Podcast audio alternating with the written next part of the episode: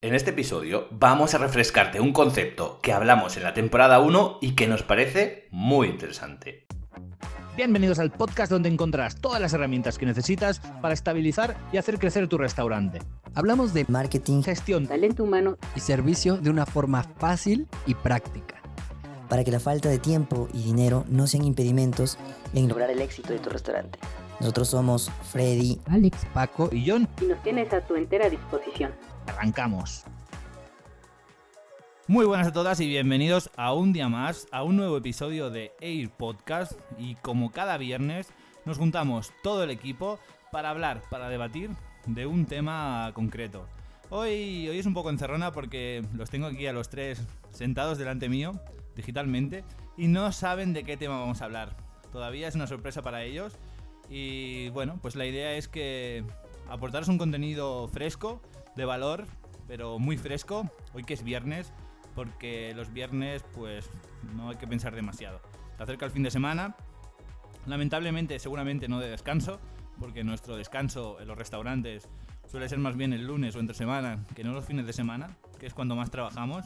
Pero bueno, por eso mismo, para no meternos demasiado cosas en la cabeza antes de los servicios más potentes, pues vamos a hacer algo, algo ligerito y que esperamos que os sirva. Así que nada, eh, aquí estamos, como decía, hoy viernes, y voy a lanzar el tema. El tema es el siguiente, chicos. El tema que quiero hablar hoy es sobre personal. Es sobre personal y sobre recursos humanos. Están mezclados ambos temas. Y es cierto que, que los costes de personal son uno de los costes más altos y que más afectan en negativo a un restaurante. Porque son costes que suelen estar muy altos siempre, por norma general, y que son muy difíciles de, de bajar, de reducir. Porque, bueno, necesitas personas en el equipo para poder llevar a cabo el servicio. Y la facturación no siempre es constante, no, es, no son ingresos recurrentes, no sabes cuándo vas a facturar. Entonces, igual un día es muy flojo y tú tienes todo el equipo allí y no trabajas casi nada. Y otro día es muy fuerte y te falta gente. Entonces, es un tema que es muy difícil de gestionar y pues que conlleva un problema principal en la gestión de restaurantes. Entonces, dicho esto, y me gustaría que cada uno aportara su punto de vista, mm, voy a empezar por, por Paco, Paco Gil, y la pregunta en este tema hacia ti es, a nivel de servicio, de cara al cliente, ¿cómo definir cuál es el personal mínimo que se necesita? ¿Cómo definir eh, la cantidad de personal? Igual la estructura para dar un buen servicio, pero que no sea demasiado ni demasiado poco. ¿Sabes? ¿Cómo, ¿Cómo lo mides? ¿Cómo lo puedes graduar? Ya no a nivel de coste, sino a nivel de servicio. ¿Cuánto personal necesitas para un servicio, para un buen servicio? Claro que sí, John. Más que dar una fórmula mágica, una receta que no sé si exista eh, como tal en los libros, sí podemos hablar de algunas ideas. Eh, yo tocaría un punto que es el que lo barato sale caro, ¿no? Entonces, partiendo de esta idea, muchas veces el dueño del restaurante quiere eh, reducir los costes de- del personal que junto el tema de la nómina junto con la renta creo que es de, lo que más le impacta económicamente al dueño del restaurante.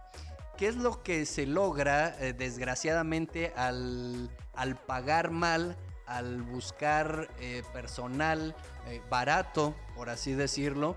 el tener un servicio barato. Entonces, si queremos dar un buen servicio, pues lo bueno tiene un costo. Ahora, debemos, creo yo, de abrir nuestra mente a distintas posibilidades. Una de ellas sería el de variabilizar a nuestro personal. ¿A qué me refiero con esto? A que además de tener un sueldo base, así como se maneja en otras industrias, que por comisiones, ¿no?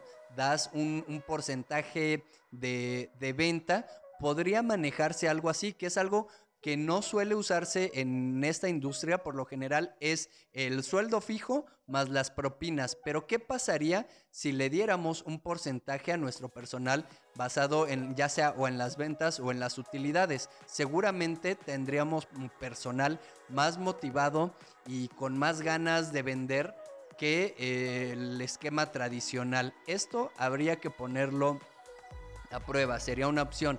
Ahora, respecto a qué tanto personal eh, tener, muchas veces se cree falsamente que si tenemos eh, un staff muy grande, si tenemos muchas personas, va a salir mucho mejor. Cuando en mi experiencia, en grandes ocasiones, menos es más. Porque si tienes muchas personas, cada uno piensa que lo haga el otro, ¿no? Y cuando tienes menos, a veces hasta te coordinas mejor que eh, a veces el tener un personal muy amplio te estorba el que haya tanta gente. Entonces, ese es un factor, el que menos es más, tampoco llevarlo al límite para no quemarlo. Eh, pero si están motivados por el tema de que están variabilizados, pues eh, dicen, estoy estas ocho horas de hacerlas así de una manera tranquila, a esforzarme, pero dar lo mejor de mí y va a ser pesado, pero que mi bolsillo se vea reflejado, pues creo que le, puede interesar a las personas. Y un último punto para ir cerrando y ceder la palabra a mis compañeros, es que también depende de, de, la persona, si está capacitada, si tiene experiencia, qué tan eficiente es, qué tan motivada está, porque se ha visto y puedes tú buscar en, internet, ¿no? De los trabajadores más rápidos del mundo y cosas así en, en YouTube y ves lo increíble que puede ser un ser humano si está motivado, si está capacitado y si es eficaz y eficiente. Pero si ni está motivado, si no sabe cómo hacerlo y tiene un desorden mental, no llevan procesos, pues ahí sí vas a necesitar a, mucho personal. Entonces creo que son varios factores. Y ahora, ¿cuánto personal tener? nuevamente no te respondería con una fórmula matemática, desgraciadamente, pero creo que mucho como en la vida es prueba er, y error ir, em, ir experimentando e ir modificando ahí la fórmula, ¿no, John? Perfecto, sí. Yo como resumen igual lo dejaría quizás en un equipo justo, de un tamaño justo, es decir, ni demasiado, ni mucho, ni poco, porque eh, si es poco va a, ir, muy justo y el servicio pues eh, lo va a sufrir, no va a ser el adecuado y a veces cuando hay mucha gente tampoco es lo mejor porque eh, te confías, te relajas y puede que todo acaba yendo peor. Entonces es mejor tener el personal justo por servicio y por costes. Y también, eh, sobre todo, destacaría de, tu intervención el tema de, de, la calidad y de la, de la motivación de, esa persona, ¿no? De mantener el equipo motivado, porque no es tanto la cantidad de personas, sino lo motivadas que estén a la hora de, hacer su trabajo. Me parece, me parece sensacional. Entonces, Freddy, desde el punto de vista de la operativa, desde el punto de vista de la gestión, que es tu fuerte, cómo poder medir el personal o cómo poder medir los costes de personal para, para saber cuál es el personal justo, ¿no? Que, dice eh, Paco, ni mucho ni poco, ¿no? ¿Cómo podemos medir? ¿Tenemos herramientas de medición? ¿Cómo podemos tomar decisiones de si necesitamos más o menos personal en nuestro restaurante? Claro que sí, bueno, hola John, ¿cómo estás? Hola Francisco, hola Alex. Y bueno, sí, definitivamente tenemos múltiples herramientas para que, para transformar todo lo que nos dijo eh, Paco, ¿no? Y la primera es una proyección, ¿sí? Hay que hacer una proyección de transacciones que tienes en tu restaurante. Eh, y aquí se va a dividir en dos partes. Si es que estás aperturando o si es que estás abriendo un restaurante por primera vez o si es que ya tienes un restaurante ya algún, algún tiempo, pues puedes hacer esta proyección en base a un histórico. Ahora, ese debe ser el paso cero. Si es que yo ya sé cuántas transacciones hago por hora cada día, yo puedo medir cuántas transacciones hago en la semana, cuántas transacciones hago el fin de semana y en base a esas transacciones transformarlas en horas hombre, ¿sí?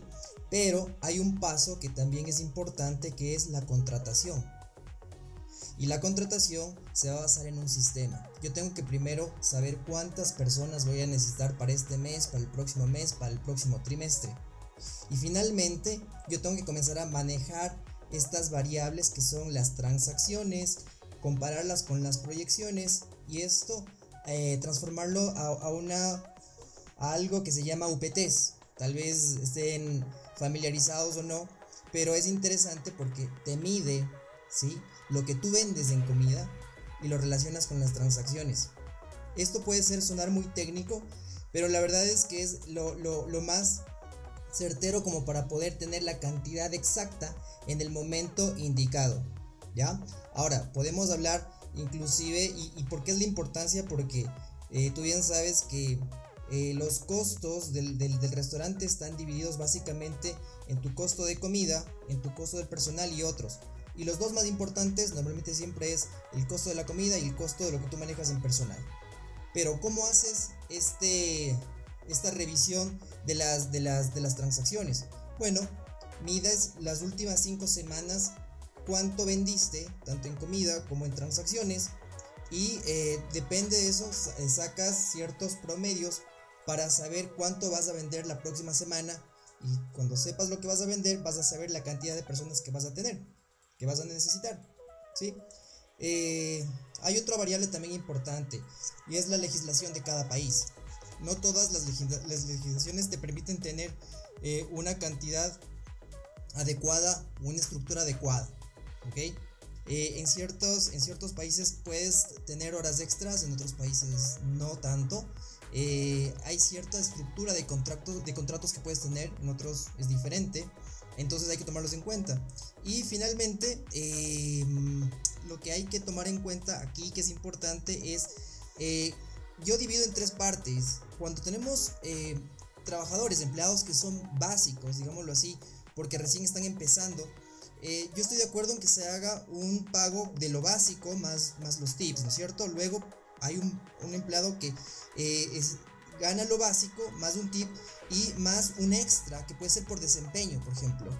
Pero eh, lo que decía Paco de cuando está variabilizado es un poco más para el, el administrador del restaurante. Porque él sí puede compartir un tipo de, pago extra de acuerdo a lo que está generando en ventas, de acuerdo a su estrategia que está ocupando en el restaurante. Eso, eso John. Fenomenal, muy bien. en resumen de cuentas, hacer una proyección, como comentabas, que básicamente, pues, como bien has explicado, pues es mirar las ventas, hacer un estudio, una previsión de las ventas que vas a tener y entonces a partir de esa previsión de ventas que vas a tener, calcular el personal necesario. Mi pregunta al respecto de esto que te estaba comentando es eh, lo de las proyecciones y los costes de personal y mirar, y mirar de ajustar los costes de personal a las facturaciones. Tengo dos preguntas. La primera es, ¿hay un porcentaje concreto que tiene que asumir el coste de personal en esta facturación de proyección? Y la otra es, ¿qué pasa y qué soluciones podemos tomar cuando la facturación no es lo suficientemente alta como para poder cuadrar unos costes de personal que sean viables. Es decir, puede haber un restaurante que facture 20.000, pero que entre que con un mínimo de servicio igual son exagero, ¿eh? 15.000 en personal. No sería el caso, obvio, pero ¿cómo podemos ajustar o cómo podemos trabajar en este sentido si pasara esto? Ok, Respecto al porcentaje va a depender muchísimo del tipo de restaurante que tú tengas. ¿ya? Hay diferentes formatos de restaurante y diferente, diferente estructura de acuerdo a lo, que, a lo que vende el restaurante. Puede ser un fast food, puede ser uno de mantel largo, etc. Y entonces eh, podría ir tranquilamente desde el 30% hasta inclusive el 70% de acuerdo al grado de especialización del restaurante. Eh, y la segunda pregunta, como tú dices, claro, es, es evidentemente es complejo en restaurantes que comienzan a vender poco, ¿sí? Pero justamente por eso hay este modelo de proyecciones, ¿sí? Y transacciones donde tú puedes ver si es que las transacciones no te dan, evidentemente vas a tener que tener menos, menos gente. Y esas personas van a tener que trabajar en varias áreas, ¿sí? Entonces, si es que tú tienes un grado de especialización más grande, donde tú tienes muchas transacciones, tendrás una persona que solo, por ejemplo, esté parada en la puerta y atendiendo a las personas que entran, solo saludando. Evidentemente, si es que tienes menos transacciones, el mismo que te saluda te va a cobrar, te va a servir, te va a llevar, etcétera, etcétera, etcétera. Entonces, así más o menos se debería manejar. Excelente respuesta. Alex, eh, muy buenas, ¿qué tal? Mi pregunta hacia ti, hacia la cocina, tú que eres nuestro chef, el chef de 8 Podcast, ¿cómo, cómo afrontar el tema de personal en, este sentido? Porque en, en, la cocina muchas veces pues está la figura del chef o la jefe de cocina que a pesar de ser el chef o el jefe de cocina pues asume unas responsabilidades muy altas, pero hay un tipo de trabajo que quizás no quiere hacer. Y esto conlleva unos costes de personal muy altos porque necesitas pues un segundo cocina, un ayudante o jefe de partida o lo que sea. Entonces, ¿cuál consideras que sería una estructura de un equipo de cocina mm, óptima para tener el mínimo de costes posibles pero que funcione. Es decir, que tampoco sean todo ayudantes y las cosas no salgan. Ni un jefe de cocina muy caro y, un equipo muy caro, con un segundo y unos jefes de partida y, y cocineros y ayudantes, ni este extremo ni el extremo de todo ayudantes y que todo salga mal. ¿Cuál es una estructura para ti óptima para que cuadren los costes? Bueno, hola y bienvenidos a todos. Gracias por la presentación. Y bueno, sobre la pregunta, ¿cómo vamos a gestionar esto en la cocina? Primero depende mucho el restaurante, como dijo Freddy, comentó, todo depende mucho hacia dónde está, si es, una si es fast food, si es un restaurante grande, chiquito, un dark kitchen, todo va a depender sobre eso. Número uno, lo que se tiene que hacer es tener un buen chef. ¿A qué voy con un buen chef? O sea, es el que va a llevar bien el análisis de, las recetas, cómo se van a preparar las cosas. Tiene, debe saber muy bien los tiempos. Porque sobre los tiempos nosotros es donde vamos a saber cuánta, cuánto personal necesitamos para saber también cuántas personas podemos atender. Hay, en mi experiencia me ha dado que hay una pequeña regla donde un cocinero puede atender aproximadamente en una hora alrededor de unas entre unas 10 12 personas un solo cocinero todo va, digo, de acuerdo al tiempo de, la, de los platillos. Entonces el chef tiene que ir contratando de acuerdo al menú el personal que necesita. Porque si es un menú sencillo, podría contratar aprendices. Y ahí, por ejemplo, reduces mucho los costes porque los aprendices los tomas como no como un personal de plantilla, sino como personas que están haciendo su servicio. Aquí en México se le conoce así. Y solamente les pagas algo muy significativo sobre propinas y pues ya con eso reduces mucho los costes. Pero si es un restaurante muy especializado, ahí por más que quieras los costes no los puedes reducir tanto. Entonces si necesitas personal muy capacitado y lógicamente si está capacitado les tienes que pagar bien. Entonces ahí, digo, ahí va a depender mucho cómo, de acuerdo al giro del restaurante. Sí, supongo que también, exacto, depende de las personas, del ticket medio, del tipo de restaurante y, y todo esto, pues necesitarás más o menos cantidad de personal. Eh, ¿Cuán importante es, Alex, en la cocina los procesos o la producción, todo el trabajo, ya no el servicio en sí, que también, porque cuanto más preparado estás y la mise en place mejor y las preparaciones mejor, más rápido va el servicio, sino cuán importantes son los procesos o qué mensaje le enviarías a los propietarios de los restaurantes que están en una situación que les encaje de lo que estamos hablando hoy. ¿Cuán importantes son los procesos en el tiempo para ahorrar costes de personal y ahorrar tiempos en la gestión de, un servicio de, restaurantes. Yo creo que lo principal es tener bien diseñado una serie de procesos, o sea, es lo, principal, porque eso va a hacer que si tenemos buenos procesos, ahorramos tiempo, también podemos ahorrar en personal. Haz de cuenta, eh, una experiencia que yo tuve una vez trabajando en un restaurante eh, casi cerca de Estados Unidos. Llegamos cuando yo llegué, yo llegué en el turno de la tarde y la persona que se, encargaba de hacer eh, la producción en la mañana, pues ese día lo despidieron y como lo despidieron ya no quería trabajar, pues no hizo nada y era una sola persona. Y nada más era necesario una sola persona. Nos tiró toda la tarde, nos tiró todo el trabajo. Entonces yo creo que si tú no, si no haces un buen planteamiento de procesos, porque digo, si lo vas a, tienes pensado despedir o estás teniendo una falla ahí, tienes que hacerlo hasta después de, no antes de. Porque ya si, si modificas algo de un proceso que ya está diseñado, empiezas a tener muchas, este, muchos mm, tropezones en el, en, el, en el sistema. Es tan importante el proceso que es lo que te va a decir si vas a tener éxito o no.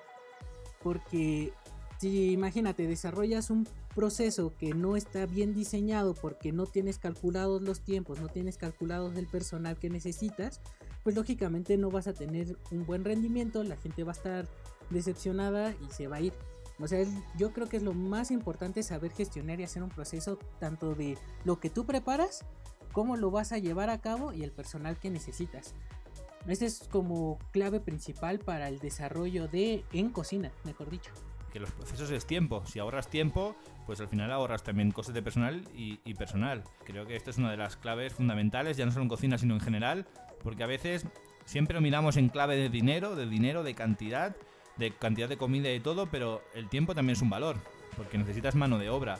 Y más en un restaurante, que un restaurante, pues yo siempre digo que para un solo plato necesitas dos o tres personas, porque para llevar un plato a la mesa necesitas el cocinero que lo ha preparado, el mesero o camarero que lo lleva a la mesa, la persona que está luego que va a limpiar el plato, por no hablar de la persona de la limpieza, por no hablar de si tienes una persona saludando en la entrada, que no vas a tener toda esta estructura para un solo plato o para una sola persona, es obvio, pero que para, para minimizarlo al mínimo, aunque no sea un coste entero de esta persona, pero sí que ese plato genera una serie de costes, ya no digo de alquileres o de suministros, agua y gas, pero sí de personal. Por lo tanto, cuanto más reduzcamos la estructura o los procesos sean más, más pequeños, pues menos afectación va a tener sobre la venta. Por ejemplo, tener la máquina donde se cobra, tenerla cerca del, comedor, pues igual, si la tienes a un kilómetro, pues está perfecto. Si la tienes a 10 kilómetros, cada vez que, el mesero, el camarero, el que tenga que ir a cobrar, tiene que ir a la máquina, tiene que recorrer 10 kilómetros son muchos, pero es por poner una exageración. Supongamos 10 kilómetros, pues al final, al cabo del día, son un montón de kilómetros que si la tienes más cerca, pues, eh, pues vas a ahorrar un montón de tiempo, esa persona va a estar más en contacto con las personas, va a poder vender más, va a subir el ticket medio, vas a necesitar menos personas, por lo tanto, no solo cuenta la cantidad, sino también la calidad de los procesos. ¿Qué opinas, Freddy, sobre este tema? Tú que eres el experto en procesos. No, estoy totalmente de acuerdo y bueno, hay un lema muy conocido en los restaurantes que es por cada, por cada paso menos es un segundo menos. Y pues como tú dices, estos segundos sumados en todo el año pues suman algunas, algunas horas.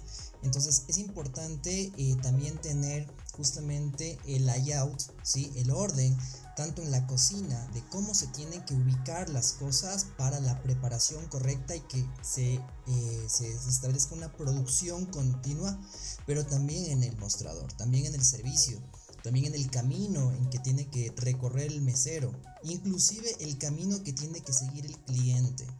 Dónde está ubicado el baño, dónde están ubicadas las mesas, dónde tiene su, su contacto con, con cada una de las, de las personas eh, del restaurante, ¿no es cierto? Entonces, para mí esto es, es clave.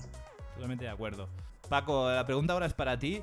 Em, Alex, Alex hablaba sobre el tema de la importancia de, bueno, pues de cuánta gente podía sacar, cuánto trabajo podía sacar un cocinero en una hora, ¿no? De cuántas, cuántas personas y cuántos platos y todo esto.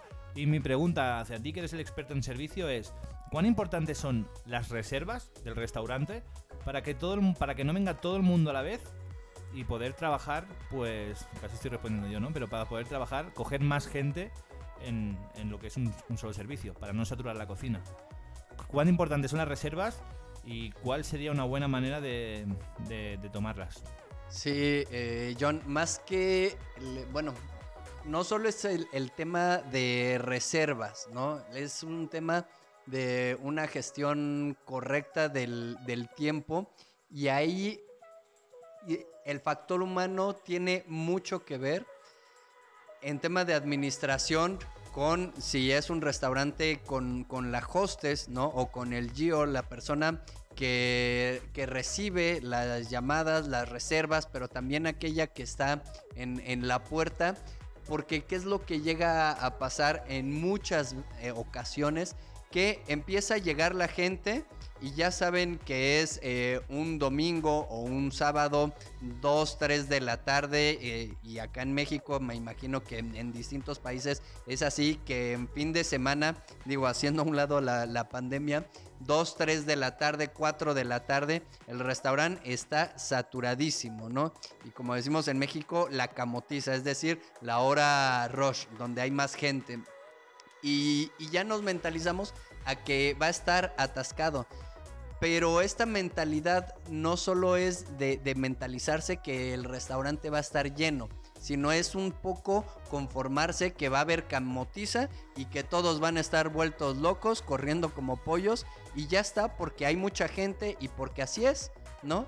Pero no hacemos un poquito más en organizarnos de una mejor manera y te voy a poner ahora un ejemplo que a mí me tocó, eh, el ver la diferencia abismal con una correcta gestión desde la puerta, ¿no? Desde la persona que recibe. Así tengas tú el restaurante, eh, pues con varias mesas disponibles. Si tú ya sabes que te va a llegar mucha gente, muchas personas, empiezas a, como se dice de, de una manera un poco más técnica, a escalonar. ¿no? Llega una mesa y la siguiente a los cinco minutos adelante pase. Así tengas mesas, el que está en puerta debe de tener esa seguridad para decir en cinco minutitos lo, o en cinco minutos, no importa el lenguaje, eh, los hago pasar y que no le dé miedo el que, híjole, y si el cliente me dice, oye, pero ahí tienes mesas, ahí ya, ya implica la correcta, el correcto lenguaje, ¿no? Que le digas, es para tener un mejor servicio, etcétera. Y, y si tú vas escalonando estas mesas, vas a darle pausa y, ya Alex me dará la razón que no te lleguen todas las comandas de, de un solo jalón, hace la diferencia a que si te, te, entra una, a los cinco minutos otra, la siguiente, los otros cinco minutos otra, etcétera, ¿no? Y pasa lo mismo, ahora ya para responder un poco de manera más concreta tu, tu pregunta de las reservas, no vas, si ves que ya te cayó una reserva a las 3 de la tarde, las, no vas a aceptar muchas reservas a las 3 de la tarde por lo mismo, truenas a cocina, truenas a los meseros, te llegan todas las mesas de un jalón. Entonces, eh, caballero, tengo una a las 3.15 o a las 3.10, perfecto. Otra a las 3.20, otra a las 3 y media. Entonces, vas escalonando las reservas y vas escalonando eh, también la gente que va llegando, como se conoce en, en hotelería, por ejemplo, los walk-in, ¿no? En restaurantería también, la gente que no tiene reserva. Entonces, tú destinas un porcentaje, eso ya depende de la administración del restaurante, un porcentaje para reservas y un porcentaje para los walk-in. Y dependiendo qué tantas reservas tienes, vas a ir manejando tus tiempos. Entonces, cierro con esta idea. Necesitas gente experta en el manejo del tiempo. Creo que eso es fundamental. Eh, gente con experiencia que tenga un manejo impecable del tiempo, tiempos y movimientos, que eso se reduce a eficiencia, eficacia y por lo tanto también a dinero que, que ustedes eh, ma manejan muy bien este tema. Si alguien sabe controlar sus tiempos y sabe que la importancia de cada tiempo, de cada movimiento, de que si voy hacia un lado, de paso me llevo eh, la cristalería o, como se conoce, los muertos, ¿no? Los platos sucios y no estoy dando tantas vueltas. Entonces, son muchos factores y cerrando ahora sí ya el tema de, de reservas, debe cada restaurante eh, organizar el, el, porcentaje de reservas, el porcentaje de walk-ins y el consejo es escalónenlo, ¿no? No dejen que toda la gente llegue, llega una mesa, otra y otra y otra y otra, den pausas para que cocina no se sature y pueda sacar eh, los platillos de mejor manera y los meseros puedan eh, estar también pues más serenos, más pausados. Y no sé si, si más o menos respondí la, la, la, la pregunta o me desvié demasiado como suelo hacerlo. no, no, no, no, ha sido una respuesta perfecta. Es muy importante esta última parte y creo que el podcast, el podcast, el episodio en general, porque muchas veces cuando intentamos hablar de costes o de la cantidad ideal de personal o del número de, de, de personas que tiene que haber en un equipo, muchas veces se mide, pues, una vez más, en cantidad y uno de los problemas es que que no tenemos en cuenta todo este tipo de procesos, bien sea a nivel de cocina, de preparación, de mise en place, de reunión de cliente, como el tema de las reservas, de que entren escalonadas, de que el servicio sea más rápido, o, o a veces no hace falta trabajar más personas, más clientes. Si ese cliente tienes un ticket un poco más alto, tienes el tiempo y la tranquilidad de venderle el café, de ofrecerle quizás una copa, de subir ese ticket alto, vas a facturar lo mismo trabajando entre comillas menos. Entonces, en lugar de muchas veces querer más y más clientes y contratar más y más personal, que supone un coste alto, pues a veces es mejor dedicarse a recortar tiempos en todos los procesos internos, en la manera de entrar los comensales y en todos estos temas internos.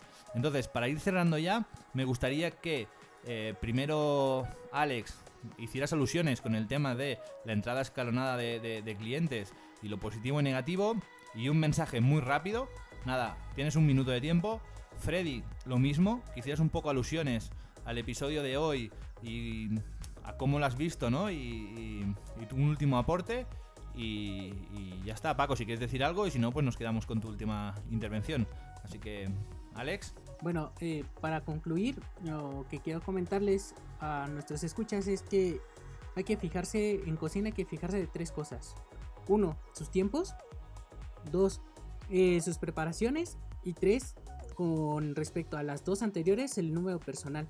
Ahora sí, como se comentó al final, si llevamos un buen tiempo de preparación y sabemos cuánto tiempo se tarda, tenemos bien diseñado nuestro sistema de cómo vamos a ir sacando los platos y todo, sabremos cuánto personal estamos y entonces tendremos una mejor gestión eh, financiera y administrativa del restaurante. Nos vemos, los despido. Freddy. Bueno, eh, como para hacer un resumen, yo lo tomo en tres partes fundamentales para empezar a revisar cuánta gente ponemos en cada una de las horas de la operativa de nuestro restaurante. Y la primera es fijarnos siempre qué es lo que quiere, qué es lo que necesita el cliente.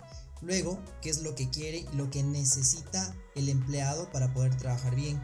Y finalmente, qué es lo que quiere y qué es lo que necesita el negocio para poder manejarse bien. Básicamente esas serían la- las tres cosas que tenemos que revisar cuando estamos eh, viendo los horarios de los, de los empleados de los chicos, ¿no? Bueno, eso es todo. Muchas gracias, John. Gracias a vosotros. Paco, acaba tú. Pues ya nada más cerrando que el timing lo es todo. Se, se dice mucho que, que el timing en cuestión de, de éxito, incluso hasta en otras industrias como en la fotografía, para tener una foto perfecta, el timing lo es todo, ¿no? Entonces, em, los invito a que se vuelvan unos expertos en el manejo del tiempo y no solo ustedes como dueños de, de restaurante, también los gerentes, pero todos los del staff, cada día esfuércense en ser mejores en el manejo de sus tiempos. Timing lo es todo. Muchas gracias, gracias a todos y bye. Muchas gracias a vosotros por este super episodio que me acabáis de regalar a mí y a toda la audiencia. Digo a mí porque hoy me ha tocado dirigirlo. El viernes que viene vamos a tener al mando de este episodio grupal a Freddy. Así que nos vemos el viernes que viene con un nuevo show. Un nuevo show presentado y dirigido por Freddy Viteri en estos viernes de, de debate, de plática, de charla, de conversación o de como queráis llamarlos. Y nada, sobre todo recordaros que nos encontráis en nuestra página de Instagram, arroba air.podcast y también que estamos aquí de lunes a viernes. No un día a la semana, no dos, no, no, no. Os acompañamos todos los días con las mejores estrategias.